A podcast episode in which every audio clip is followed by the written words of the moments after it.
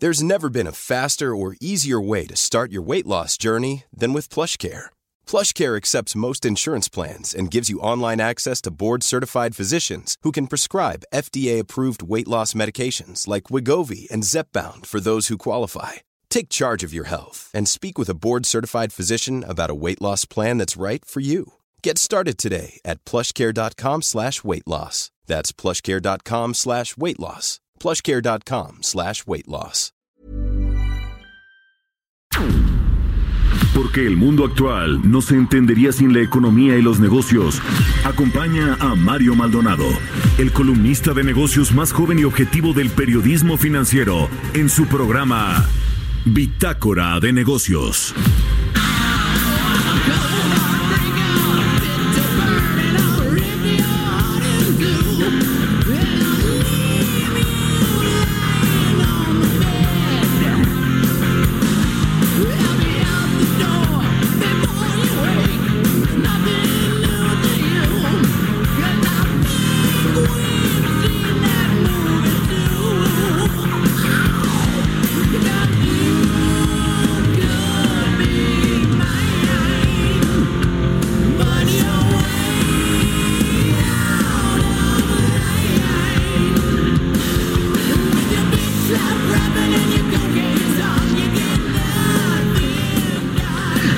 ¿Cómo están? Muy buenos días. Bienvenidos a Bitácora de Negocios. Yo soy Mario Maldonado y me da mucho gusto saludarlos en este miércoles 18 de marzo del 2020. Miércoles que además es la conmemoración del 82 aniversario de la expropiación petrolera.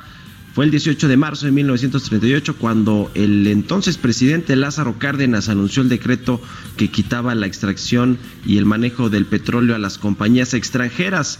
Hoy va a haber, por cierto, en la Torre de Petróleos Mexicanos, aquí en la Ciudad de México, un evento de conmemoración donde va a estar el presidente. La pregunta es, ¿hay que celebrar con todo esto que está sucediendo en el mundo y en los mercados eh, financieros, particularmente el mercado petrolero?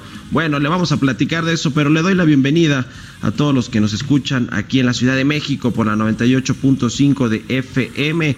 En Guadalajara también a nuestros amigos nos, nos siguen allá por la 100.3 de FM, en Tampico, Tamaulipas por la 92.5, en Villahermosa, Tabasco a través de la 106.3, en Acapulco, Guerrero por la 92.1, en Tijuana, Baja California, nos escuchamos allá por la 1700 de, de AM y en el Estado de México por la 540 también a todos nuestros amigos que nos siguen por la página heraldodemexico.com.mx ahí está el streaming para que escuchen este programa Bitácora de Negocios. Les iniciamos esta, este día ahora con otra canción de Guns N' Roses, esta se llama You Could Be Mine. Recuerde que esta semana estamos iniciando nuestros programas con una canción de Guns N' Roses, una de, la band, de las bandas de hard rock estadounidenses pues más legendarias de Estados Unidos. En fin, les cuento que vamos a tener en el programa. Vamos a platicar con Roberto Aguilar sobre, pues eh, ayer fue otra jornada muy volátil y de terror para los mercados, particularmente en México. Las bolsas, el petróleo y el tipo de cambio se eh, pues con turbulencias muy importantes. Hablaremos también con Angie Chavarría, colaboradora de Bitácora de Negocios y columnista de El Heraldo de México sobre las farmacéuticas que están buscando las vacunas para combatir este coronavirus, el COVID-19, en qué andan las farmacéuticas, hay ya o no una vacuna que pueda pues eh, librar a los, con los contagios potenciales de esta enfermedad, de este brote que tiene paralizado prácticamente el mundo.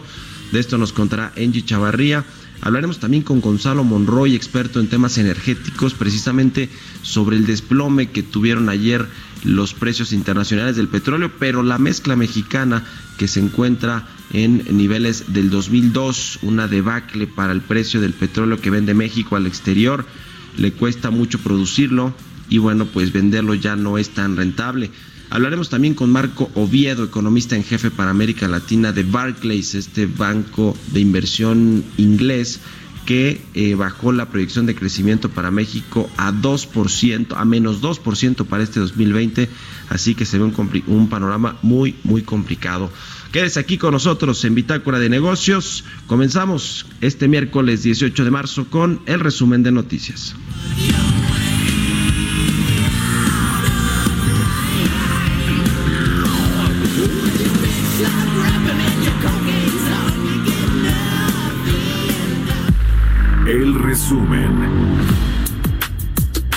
Empezamos con tres, eh, tres, grupos financieros extranjeros estiman una caída de la economía mexicana para 2020, mientras que uno más prevé un estancamiento.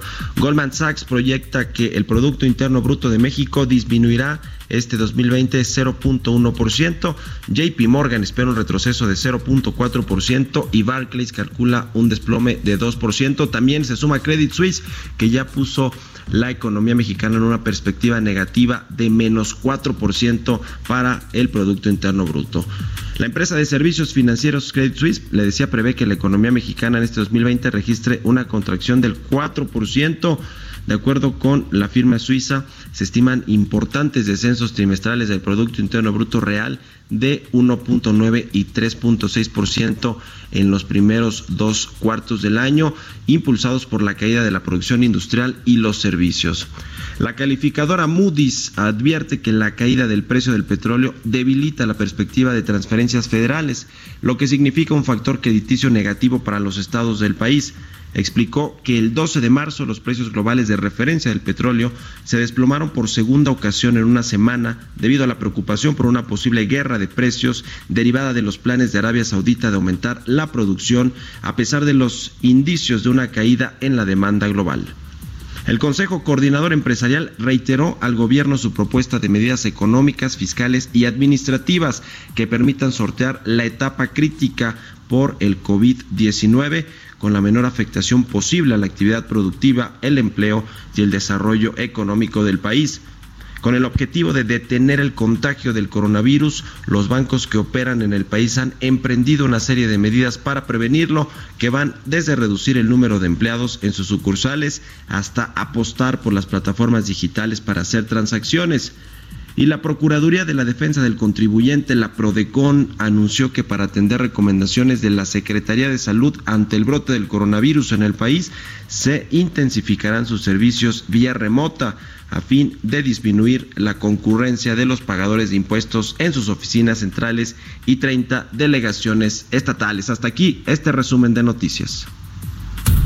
editorial.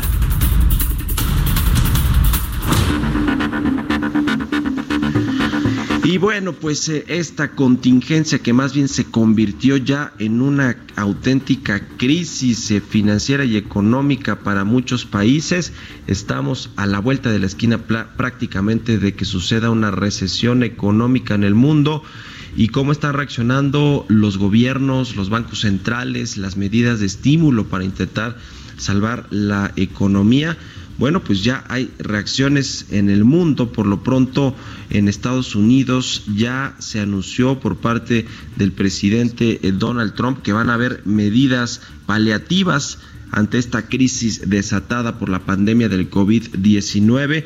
En Washington, el presidente Donald Trump lanzó ayer un plan de estímulos fiscales por cerca de un billón de dólares. Esto incluye la posibilidad de enviar cheques a los estadounidenses de inmediato para ayudarlos a paliar el impacto económico que tendrá pues el coronavirus, este COVID-19 que pues está haciendo que la mayoría de las actividades productivas pues no se realicen conforme lo hacen normalmente.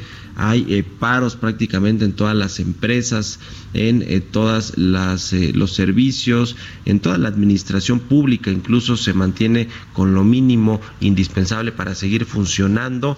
Entonces el gobierno del presidente Donald Trump va a darle cheques a los ciudadanos estadounidenses de cerca de mil dólares para paliar esta crisis. También en la Unión Europea ya se toman medidas más radicales para contener esta crisis. Por principio se confirmó ya el cierre de fronteras por 30 días. Se respaldó también la propuesta de la Comisión Europea para que las empresas superen las consecuencias económicas y hay un plan de movilizar 25 mil millones de euros para ayudar a las empresas. En Francia ya el presidente Emmanuel Macron también dijo que se van a exentar los pagos de impuestos de la luz, del gas, del agua, del predial, de todos los servicios básicos para los pobladores de este país, para Francia. ¿Y en México qué pasa? Pues no pasa mucho, esa es la realidad. Eh, mientras eh, se discute entre si vamos a la fase 1, a la fase 2 y se endurecen las medidas de contingencia sanitaria para evitar que se propague rápidamente el coronavirus. Bueno, pues mientras eso sucede, ayer se reunió el gabinete eh, legal y ampliado con el presidente López Obrador al filo de las 19 horas. Hubo acuerdos, pero no se comunicaron. Al parecer, hoy en la conferencia matutina se darán a conocer algunos de los avances o acuerdos que se hicieron ayer con todo el gabinete. Se dice que hubo pues eh, eh, comentarios eh, ríspidos por parte de los funcionarios del gabinete del presidente López Obrador que tiene que ver por un lado, la parte de salud y las medidas que se están tomando, que parece que vamos tarde con respecto a lo que vemos en los otros países, pero también las medidas económicas, donde pues se dice el secretario de Hacienda que se tienen que echar a andar planes contracíclicos para contener una caída como la que anticipan las, las casas de bolsa, los bancos de inversión de hasta 4% en el PIB y lo que eso significa para el empleo para el consumo, para la inversión, en general para todo México. Cuando hay una crisis, todos la padecemos y generalmente los que menos tienen son quienes se ven más castigados, más afectados por esta condición. Vamos a ver qué dicen al rato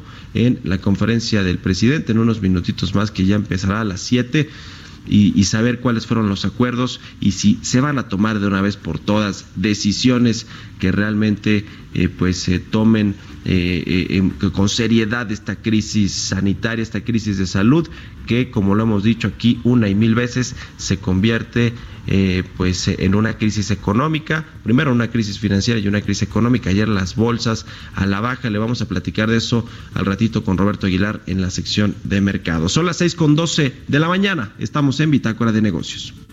Mercados bursátiles. Roberto Aguilar ya está en la cabina de El Heraldo Radio. Mi querido Robert, ¿cómo estás? Muy buenos días. ¿Qué tal, Mario? Muy buenos días. Pues eh, preocupado, francamente. Fíjate que hay dos cosas. a las diez y media hora de México, el presidente Donald Trump va a dar una conferencia de prensa donde dice que va a hablar de importantes noticias relacionadas con el coronavirus.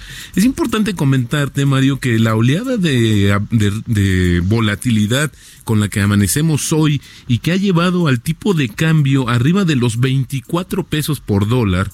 Marcó en 24.06, ahora está cotizando en estos momentos en 23.95. El 25 no lo vemos descabellado ante esta situación de volatilidad, pero te comentaba que justamente el temor de que haya más aislamiento o más medidas para aislar a la población es lo que justamente está poniendo nerviosos a los mercados, porque como tú sabes, esto implicaría una menor actividad económica y esto pues tendría implicaciones muy fuertes, por eso la respuesta también de los precios internacionales del petróleo.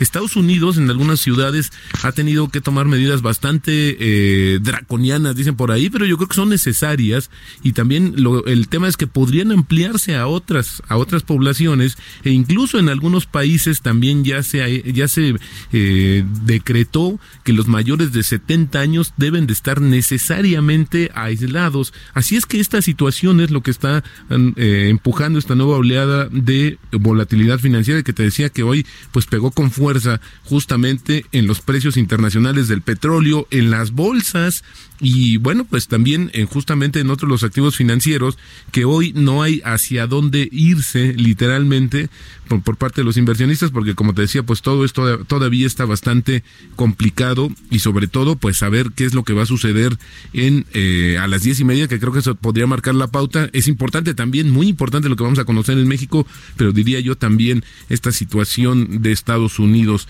y bueno pues otra de las situaciones que te comentaba que se reflejó fue en el precio internacional del petróleo que ya están un mínimo de 17 años y que están bajando, por ejemplo, ya los futuros más de 3% y es, eh, como tú comentabas al inicio, pues no creo que haya mucho que celebrar por este aniversario de la expropiación petrolera, sobre todo viendo el nivel que, ha tocado la mezcla mexicana y la expectativa que tiene tan complicada.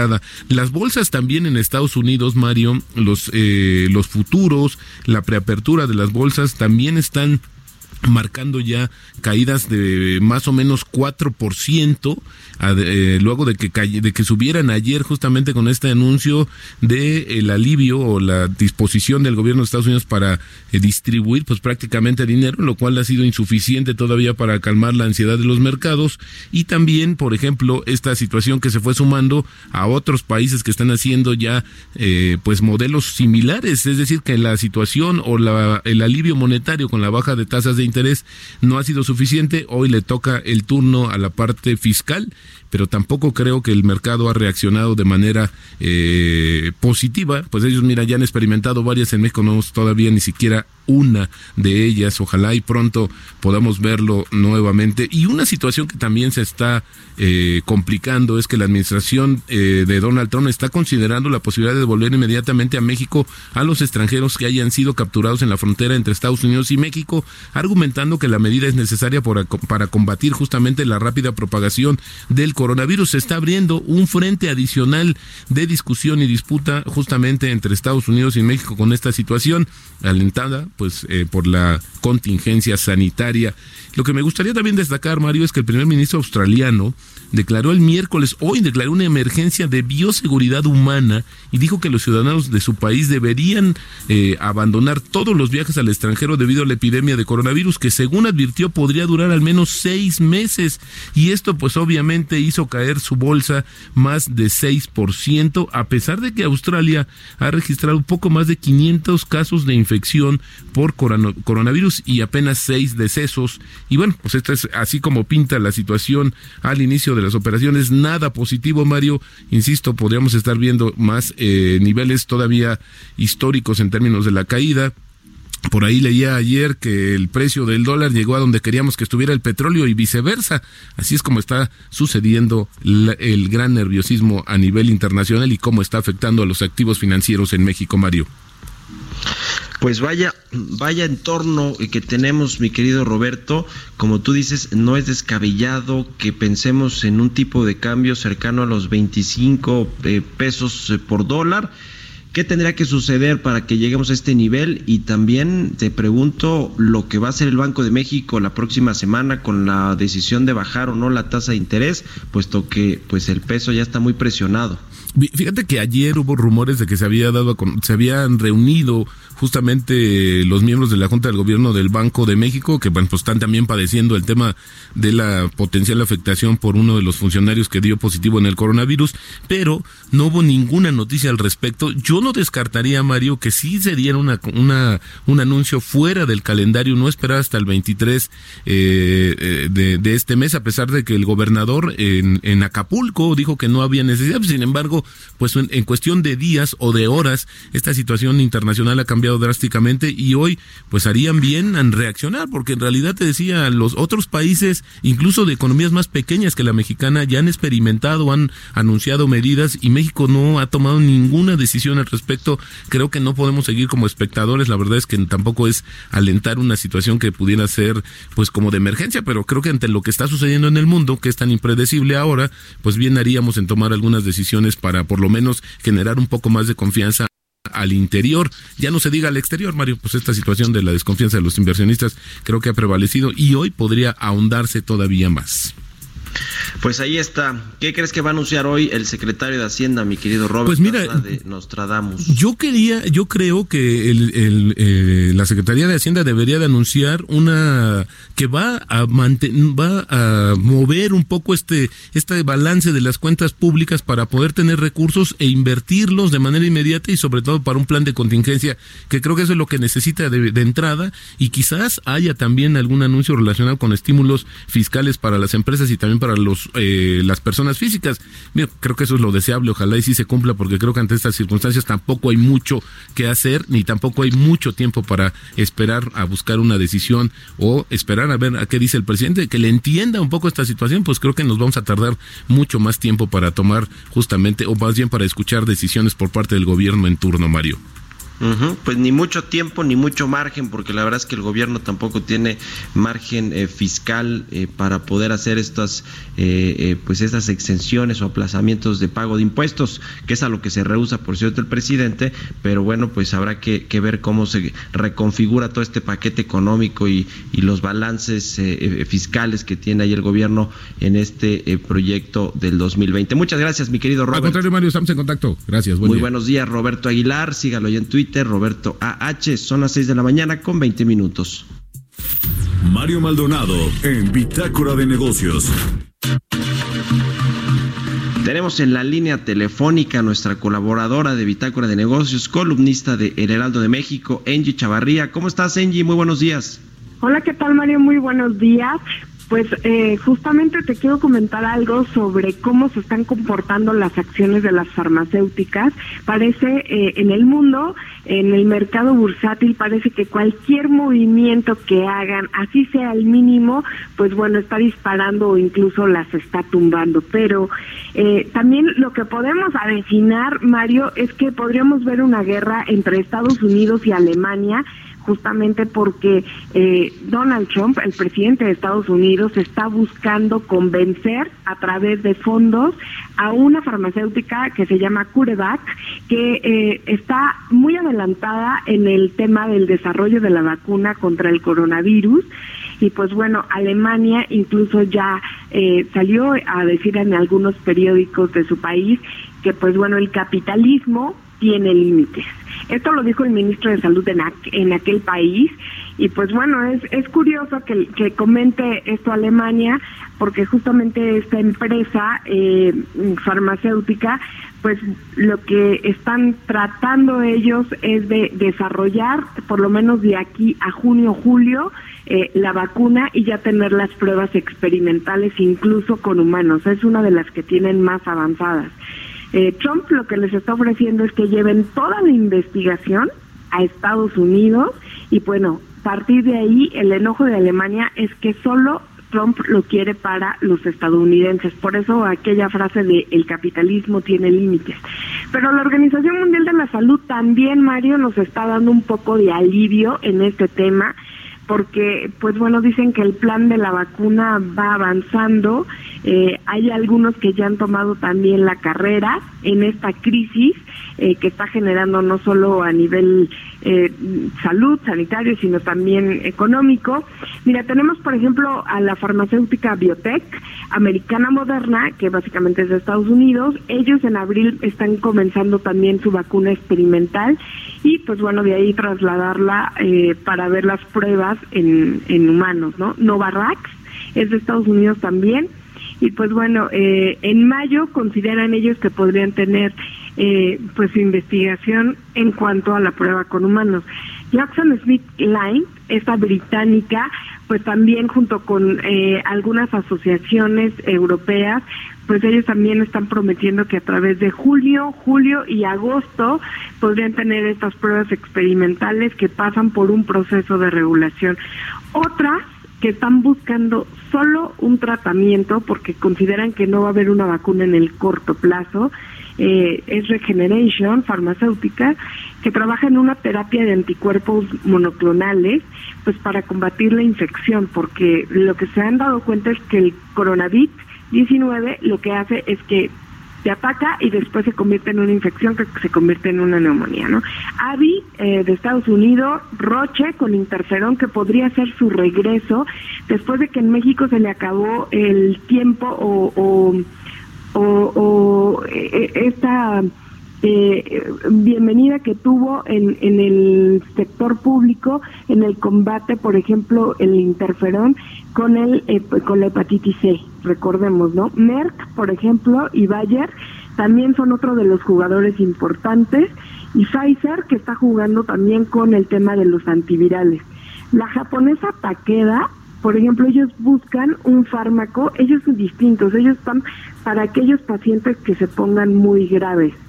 Pues así están jugando hoy las farmacéuticas. Vemos que en el mercado bursátil cualquier movimiento bueno o en falso les está pegando arriba del 20% a la baja o al o hacia arriba de sus acciones. Y pues bueno, así vemos el comportamiento del mercado pues vaya eh, trabajo que tienen las farmacéuticas frente a esta crisis de salud por el COVID-19, Engie, y, y, a ver pues cómo la capitalizan, ¿no? Porque pues hay ganadores y perdedores, ya nos mencionaste los casos de las grandototas, de las principales farmacéuticas del mundo, y también cómo los gobiernos, el caso de Donald Trump, pues se pelean por eh, llevar a sus países el desarrollo de estas eh, vacunas y que bueno, pues puedan ser los primeros beneficiados en, en tener la cura para enfermedades como este tema del coronavirus.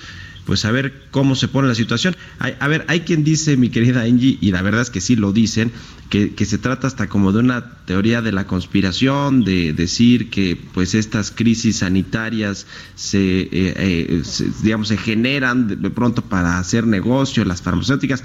¿Qué, ¿Qué, dirías al respecto de eso? Porque se escucha y me imagino que tú lo ves y te lo preguntan en las redes sociales y demás. Mira, realmente eh, voy a poner el ejemplo del 2009 eh, esos rumores también comenzaron en aquella ocasión y lo que vimos del resultado es que eh, tuvieron ganancias arriba del 60% en aquella eh, época las farmacéuticas, ¿no? Incluso vino el regreso de muchas otras.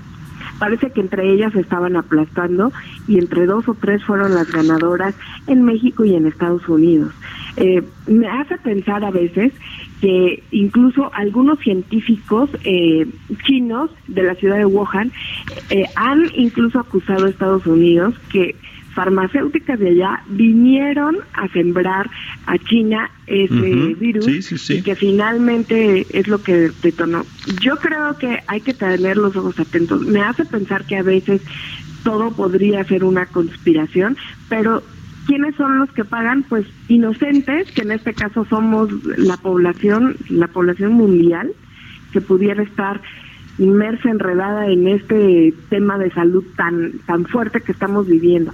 Ahora, lo más difícil para nosotros, Mario, es que de veras que no nos llueve sino sobre mojado, porque después de que tengan la vacuna ya probada en humanos y que finalmente sea un aliciente para acabar con esta crisis sanitaria, los países se están formando como en las tortillas. A ver quién va primero, quién tiene la lana.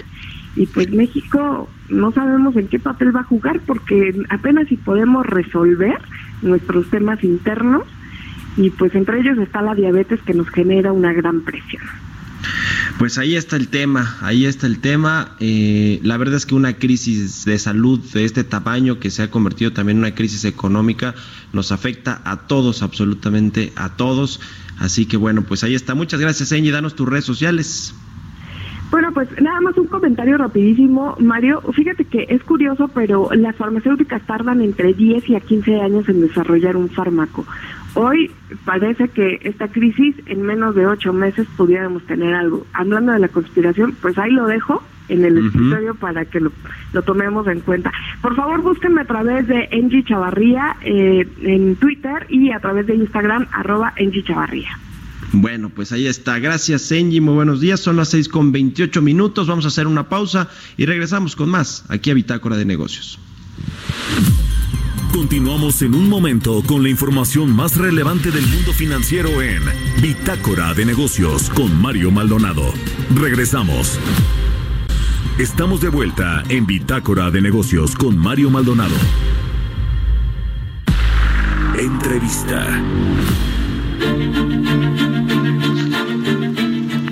Ya estamos de regreso aquí en Bitácora de Negocios. Son las 6 de la mañana con 32 minutos. Vamos a platicar con Gonzalo Monroy, experto en temas del sector energético y director general de la consultora GEMEC, a quien me da gusto saludar en la línea telefónica. ¿Cómo estás, Gonzalo? Buenos días. Mi querido, mi querido Mario, muy buenos días. Gracias como siempre por tomarnos la llamada aquí en Bitácora de Negocios. Oye, pues eh, vaya día el que tuvimos ayer en los mercados financieros en general, pero particularmente en el mercado petrolero y particularmente en lo que le pasó al precio de la mezcla mexicana de, crudo, que bueno, pues cayó a niveles eh, que no veíamos desde hace 2000, desde el 2002, si no mal recuerdo, por ahí de los 18, poquito más arriba de los 18 dólares por barril. ¿Ante qué situación estamos, mi querido Gonzalo, con, esta, con este desplome de los precios del petróleo y, por supuesto, cómo le pega esto a petróleos mexicanos y al gobierno mexicano? Pues mira, Mario, empezaré diciéndote que estamos literalmente en terrenos desconocidos. La, eh, la mezcla mexicana que cerró por arriba, centavos arriba de los 18 dólares, se empieza a acercar peligrosamente a los terrenos del mínimo histórico de 1998. Estamos en un terreno muy, muy, muy que no se había visto por pues, prácticamente por una generación. Empezaré diciéndote eso. Eh, a diferencia de, de, de dónde estamos eh, al día de hoy, justamente comparado con hace 30 años, pues es precisamente hacia dónde íbamos. Eh, en ese entonces, justamente en 1998, estábamos justamente en un incremento de producción. Cantarel estaba empezando a tener su programa de inyección de nitrógeno que nos iba a llevar de un millón de barriles a 2.2 millones de barriles nada más en, en Cantarel. Hoy, por el contrario, estamos en 1.7 millones de barriles como producto total. Cantaril solamente produce 140 mil barriles y la producción en todos los escenarios luce cada día más hacia la baja. Eh, así que nos agarran en, una posición diametralmente opuesta. Eh, eh, este fenómeno precisamente de una baja de precios, pero también una baja del, del cambio del petróleo, en este caso el precio del petróleo, deja a petróleos mexicanos especialmente en una situación completamente, o mejor dicho, muy, pero muy vulnerable. Nos está dejando como la petrolera más endeudada del mundo, con la producción en el mejor de los casos estancada, pero con una gran probabilidad de caer, eh, pues justamente también ahí muy muy complicado, ¿no? En términos de que no hay nuevos descubrimientos, no hay un gran yacimiento que vaya a ser la piedra angular o de salvación, siempre, sinceramente no la hay, así que luce muy complicado. Eh, la, la pregunta más grande probablemente tiene que ver con el gobierno federal el gobierno federal, eh, incluso ahorita en lo que entrábamos a la ley estaba revisando los números y pues no luce nada bien, ¿no? El año pasado que vemos en una contracción mínima, un estancamiento, si lo queremos hablar de 0.1% eh, negativo, pues simplemente estábamos viendo que la recaudación de IVA de ISR había caído 2.3%, ¿no? El único punto brillante había sido la recaudación por IEX, todo lo que conocemos como los impuestos a las gasolinas y al diésel. Eh, en enero de este año, que son los últimos datos que ha mostrado Hacienda, eh, está prácticamente estancado IVA y ISR, pero ya empezó a caer el IEPS, con lo cual obviamente eh, está dejando en una situación de alta vulnerabilidad, ya no Pemex, sino las finanzas públicas. Y sin las finanzas públicas sanas, pues simplemente no hay una forma sostenible de seguir apoyando a Pemex o, como están en la narrativa oficial de este gran rescate por, por Pemex.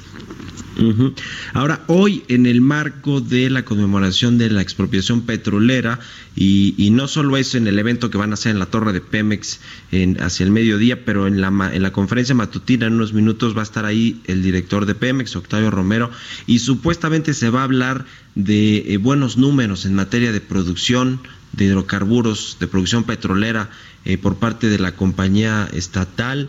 Eh, ¿Qué nos dice esto? Porque ayer la, el Banco de Inversión Credit Suisse que bajaba esta proyección de crecimiento o más bien de decrecimiento para México a menos 4% para el 2020, decía que hacia el segundo trimestre estaba descontando, anticipando que la producción petrolera al revés iba a caer precisamente en medio de esta crisis de los precios internacionales del petróleo. Eh, ¿Qué crees que va a anunciar al rato Octavio Romero? O más bien si hay bases o si hay datos, sus otros datos para decir que la producción está creciendo y que pese a todo es buen momento de seguir invirtiendo en, en, los campos que ya tiene asignados Pemex. Pues mira, yo te diría justamente que, bueno, como siempre, no hay que fijarse tanto en la producción, de la cual ha hecho este, este gobierno su parámetro de éxito. La producción no nos dice gran cosa y tengo que regresar a la parte de, la, de los precios no, no debe importar tanto el barril físicamente la producción, sino si, sino si es rentable. A estos precios que estamos viendo ahorita de 18, incluso hasta de 25 dólares que habíamos visto la semana pasada, ninguno de los 30 nuevos campos que quiere desarrollar el gobierno son rentables. No ofrecen ninguna ganancia, sino pérdidas. Esto a final de cuentas va a exacerbar la debilidad estructural de petróleos mexicanos, haciendo todavía más complicado que pueda justamente justificarse que no le bajen la calificación a Pemex. Aquí déjeme darte un, dato que creo que es el que deberíamos estar viendo más allá de la producción. Eh, apenas en la semana, perdón, el lunes, apenas hace dos días, a ExxonMobil, la gran petrolera estadounidense, le bajaron la calificación de triple A más a, doble A, perdón, de doble, de doble A más a doble A esto significa que es muy posible que empecemos a ver en esta semana o en, los, en las siguientes dos semanas una baja generalizada a todas las empresas petroleras, que sea un downgrade de sector. Si esto se combina justamente con que también es de mercados emergentes, que también está siendo vapuleado eh, y, ya lo ha reportado extensamente la, la paliza que están recibiendo los mercados financieros, pues parece inevitable que el downgrade de Pemex es prácticamente una certeza. Eso es independientemente si la producción aumentó un 5% o cayó un 10%. Eso estamos hablando de la rentabilidad y hasta que no encontremos, o mejor que no encuentre esta administración, que eso es lo que verdaderamente importa en la industria energética, si se hace o se pierde dinero, pues simplemente están hablando de un juego que, que ni siquiera se han sentado a jugar. Ahora, la pérdida del grado de inversión o la degradación de la nota de Pemex por parte de Moody's, que es una de las tres grandes calificadoras que falta todavía que le quite el grado de inversión, ya se lo quitó Fitch, ahora Moody's lo tiene apenas arribita del grado de inversión a Pemex. Eh, ¿Crees que ya está descontado, digamos, se va a hacer en este escenario que estamos viendo actualmente, porque hasta apenas hace unos días Moody's, cuando no había tal crisis, eh, ciertamente dijo que le iba a dar oxígeno a Pemex de aquí al menos hasta la segunda mitad del año para revisar la calificación. Creo que esto acelera completamente las revisiones. ¿Tú qué crees que va a pasar? Y si le quitan el grado de inversión, pues eh, es el, golpe eh, final para Pemex o qué estaremos viendo. Fíjate, yo, eh, bueno, primero te diría que sí, yo creo que ya es una certeza esto y está alineado a todo lo que hemos platicado en otras en otras ocasiones tú y yo y también con el público de que Pemex va a perder la calificación crediticia. Simplemente no se sostiene de ninguna forma. Incluso adelantándole a la gente, a Pemex no se le evalúa como tal como una empresa común y corriente en base a sus ingresos, eh, pérdidas, no se le evalúa de esa forma. Pemex se le evalúa por la capacidad que tiene el gobierno de seguir apoyando a la empresa. Toda la noción al día de hoy que tenga petróleos mexicanos, eh, todavía grado de inversión, a pesar de haber perdido 35 mil millones de dólares el año pasado, se sostiene en la noción de que el gobierno mexicano hará lo que tenga que hacer para sostener y enfrentar los compromisos financieros de Pemex. Esa es la, la, la, cuestión. Eh, ahorita con una, una, una, economía debilitada que ha sido golpeada por factores internos y externos. Interno, pues bueno, un, una economía que no termina de despegar, está empantanada, cosas como el paro de las mujeres, ahorita hay cosas globales antes del coronavirus ya estábamos viendo una debilidad estructural, que China no estaba creciendo a los ritmos que nos tenía acostumbrados. Y bueno, obviamente llega el coronavirus que exacerba y, nos lleva a una nueva realidad prácticamente que nadie conocía. Eh, todo ese tipo de cosas pone en entredicho precisamente la capacidad del gobierno mexicano de poder generar este, estos flujos para seguir apoyando a Pemex. En ese sentido, parece ser que esto ya es inevitable. Eh, ¿Cuáles son las reacciones inmediatas en caso de que Pemex sea le bajen la calificación por allá del mes de junio, julio? Eh, ya es justamente en la preparación incluso hasta el presupuesto del siguiente año, eh, ocurre un fenómeno inmediato. Primero, hay que recordar a la gente que por la ley Sarbanes-Oxley, que se aprobó en Estados Unidos a raíz de la crisis del 2008, todos los que son fondos de pensiones, todos los que manejan los ahorros de los trabajadores o ya parte de los retirados, solamente pueden invertir en papel que tenga grado de inversión. En el momento que Pemex pierde el grado de inversión, en automático tienen que salir a vender sus posiciones de dichos fondos, ajá, en ese caso de la deuda de Pemex. En ese sentido, hay estimaciones, aquí te lo pongo esta mañana, que oscilan entre que es entre 14 mil y 16 mil millones de dólares que tiene que ser vendido de forma inmediata. Obviamente esto eh, va a cambiar el perfil de quiénes son los acreedores de petróleos mexicanos.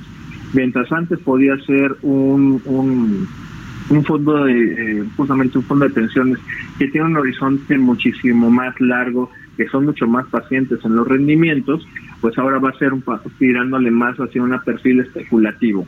Esto va a cambiar obviamente las presiones y también la tasa de interés que van a requerir para comprar cualquier deuda que tenga petróleos mexicanos, sea actual, pasada o futura.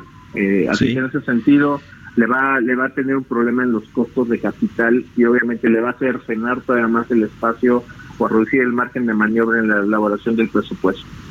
Pues sí, vaya, vaya entorno eh, eh, pues eh, adverso para petróleos mexicanos, para todas las petroleras, pero en particular para la mexicana, que es la más endeudada del mundo y que bueno, además tiene unos vencimientos que, que bueno, pues tendrá que hacer frente a esto y sobre todo hacer frente a una eventual pérdida de su grado de inversión. Muchas gracias, como siempre, Gonzalo Monroy, por habernos tomado la llamada aquí en Bitácora de Negocios. Mi querido Mario, tomando un abrazo aquí a tu público.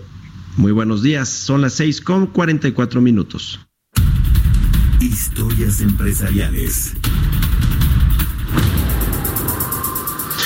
Oiga, Amazon, este gigante del e-commerce mundial, que además es eh, presidido y su principal accionista es Jeff Bezos, el hombre más rico del mundo, dijo que va a contratar a 100 mil trabajadores en Estados Unidos para responder al fuerte aumento de las compras a través de Internet que se están generando por este brote epidémico del COVID-19. Vamos a escuchar esta pieza que, que nos presenta nuestra compañera Giovanna Torres. La compañía de comercio electrónico Amazon ha decidido contratar a 100.000 empleados que estarán destinados a sus almacenes, centros de distribución y la entrega a domicilio de las compras en Estados Unidos. Los pedidos por Internet en la Unión Americana han subido debido al temor de todos los usuarios ante la pandemia del coronavirus y a la cuarentena en gran parte del mundo, utilizando la plataforma para hacer las compras de todo lo que necesitan.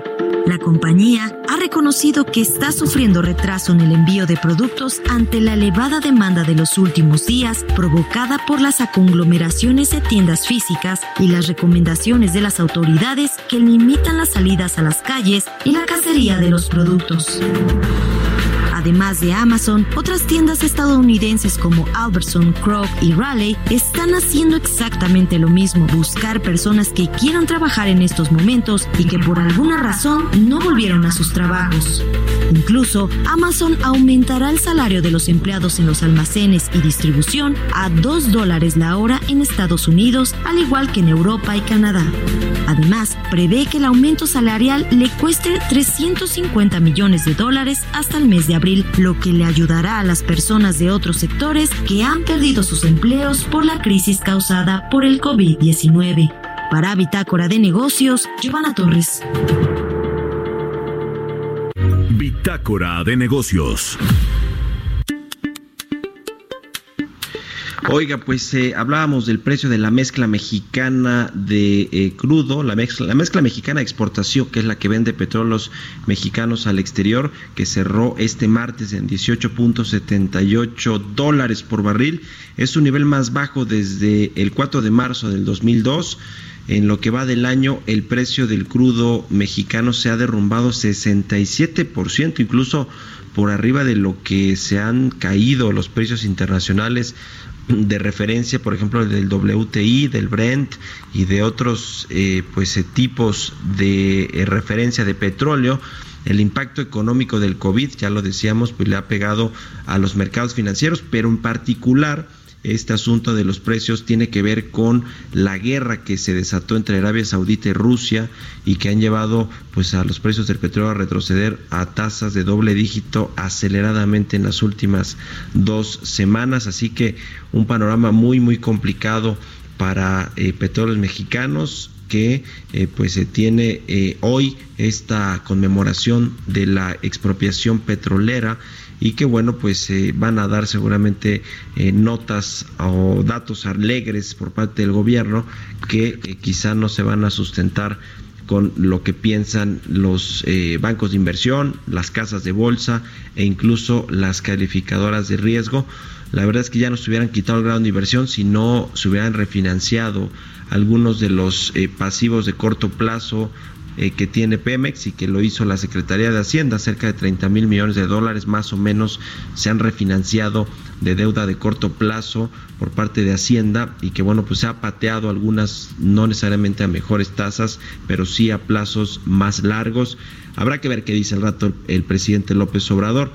Y fíjese que ayer eh, también eh, se dio a conocer una pues un análisis de la correduría Credit Suisse donde le pone a México en una perspectiva francamente muy mala en términos económicos.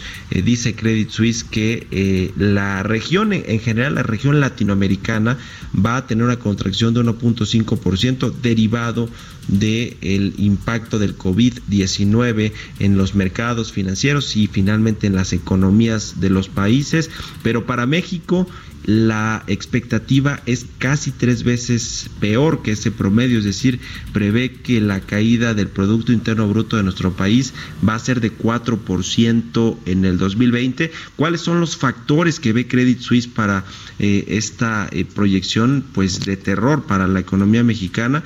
Bueno, lo que está viendo es una desaceleración importante en los bienes eh, de otros países derivado pues de que el epicentro de este coronavirus y de esta epidemia mundial fue China y muchas de las cadenas de producción están afectadas porque China ya lo sabe es eh, le dicen la fábrica del mundo exporta productos prácticamente a todos lados a todos los países y esto ha afectado la eh, cadena de producción las cadenas de valor alrededor del mundo otro de los temas es que va, eh, pues se va a haber una restricción a los vuelos, al turismo, una restricción para visitar lugares públicos en buena parte del mundo y esto va a afectar la demanda interna de los países, particularmente la de México. Fíjese ayer, por ejemplo, Alsea, esta compañía que se dedica a operar y administrar eh, restaurantes y marcas de consumo como Starbucks, como Vips, como restaurantes tipo Chili's, PF Chang's, todos estos de comida casual, de comida rápida, incluso eh, Burger King y Domino's Pizza, todo, esto es una de las cadenas más grandes de restaurantes, cayó 30% ayer en la Bolsa Mexicana de Valores. ¿Qué están viendo los inversionistas? Pues lo que están viendo es que el consumo se va a frenar en los próximos meses, como ya está sucediendo ahora, y esto le pegará pues a los ingresos y a las utilidades de todas estas cadenas.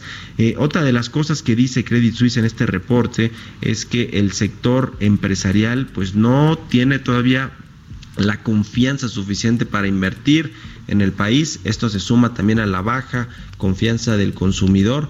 Pues todo esto se convierte en un cóctel eh, pues eh, explosivo, una tormenta perfecta para la economía nacional que eh, ya venía con una baja o con un estancamiento en el 2019 y que ahora con toda esta crisis que se ha configurado en los mercados financieros y que terminó pues por darle el golpe, el, el brote y la expansión del coronavirus, el COVID-19, pues se, se, vuelve insostenible. Pero llama la atención, ya lo decíamos en el resumen, que es la eh, correduría que lo pone a México en la peor perspectiva de crecimiento de 4%. Eh, Moody's también dijo hace, eh, eh, pues ayer, hace unas horas, que la economía global en general va a sufrir una recesión inevitable y esto le pega pues a todos los países. México sigue pues interconectada su economía, sus exportaciones, particularmente a la de Estados Unidos y ya Donald Trump también anticipó en días recientes que la pues que es que es muy probable que esta economía se enfile también hacia una recesión económica, recesión por este coronavirus. Standard Poor's, otra de las, de las calificadoras de valores, calificadoras de riesgo, advirtió que esta propagación del coronavirus ha acelerado su efecto económico y ya empeorado las perspectivas de eh, crecimiento, por lo que la recesión también está a la vuelta de la esquina. Pues así las cosas en el entorno internacional ya casi llegamos al final de Bitácora de Negocios y vamos a hacer contacto eh, con el analista, el economista en jefe de Barclays para que nos diera también sus proyecciones. Hablamos aquí eh, comúnmente con Marco Viedo, pero lástima, eh, lástima que no nos tuvo un problema ya y no nos pudo tomar la llamada. Vamos a ver, a ver si hacemos contacto con él mañana para que nos explique. También fue el primer banco de inversión que el viernes pasado, cuando todavía, cuando ya se habían caído los mercados, dijo que la economía mexicana podría tener una contracción del 2% en este 2020. Vamos a ver si logramos retomar la comunicación con, con Marco Viedo en el día de mañana o el resto de la semana para que nos platique pues las bases en las que está eh, sentada esta argumentación de la caída de 2% para la economía nacional en este 2020. Y bueno, pues en otra información le cuento que la Lotería Nacional, pues así como lo escucha, dice que la venta de cachitos para la rifa del avión que no va a ser la rifa del avión como tal, sino rifa de dinero, va muy bien pese al coronavirus. Dice la Ernesto Prieto, el director general de la Lotería Nacional para la Asistencia Pública, que la venta de cachitos para el sorteo del próximo 15 de septiembre va muy bien, así tal cual, con eh, comillas, eso es lo que dice, a pesar de la contingencia que ha representado el COVID-19 en el país. Dice que aún restan seis meses para que llegue la fecha de la rifa, donde el premio será equivalente al valor del avión presidencial y que la Lotería Nacional tiene plena confianza de que se venderán todos los números. Hay buena demanda de parte de los ciudadanos, dice Ernesto Prieto, el director de la Lotería Nacional, principalmente de la gente más sencilla, más humilde.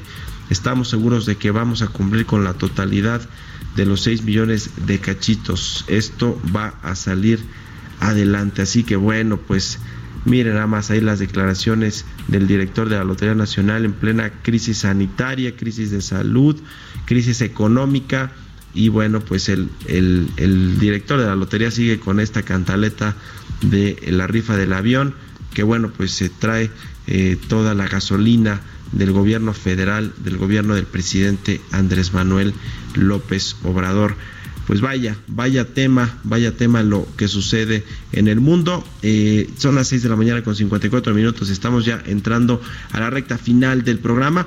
Le, pido también que le eche un ojo a la portada del Heraldo de, México. Dice que la economía va a tener urgencias por este COVID-19.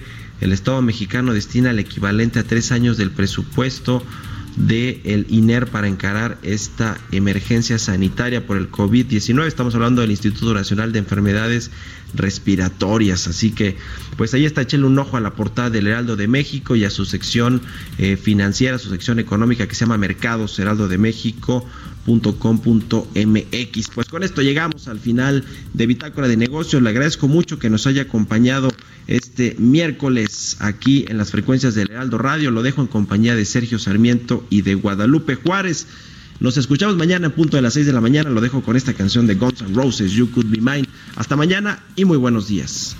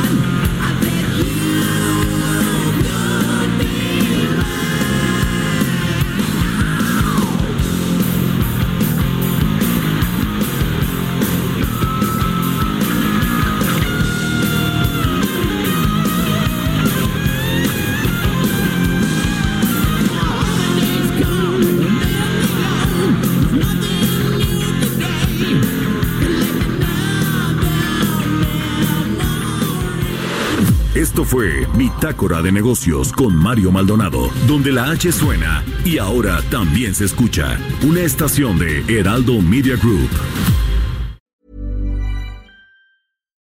Deserves the best, and there's no better place to shop for Mother's Day than Whole Foods Market. They're your destination for unbeatable savings, from premium gifts to show-stopping flowers and irresistible desserts. Start by saving 33% with Prime on all body care and candles. Then get a 15 stem bunch of tulips for just $9.99 each with Prime. Round out mom's menu with festive rose, irresistible berry chantilly cake, and more special treats. Come celebrate Mother's Day at Whole Foods Market.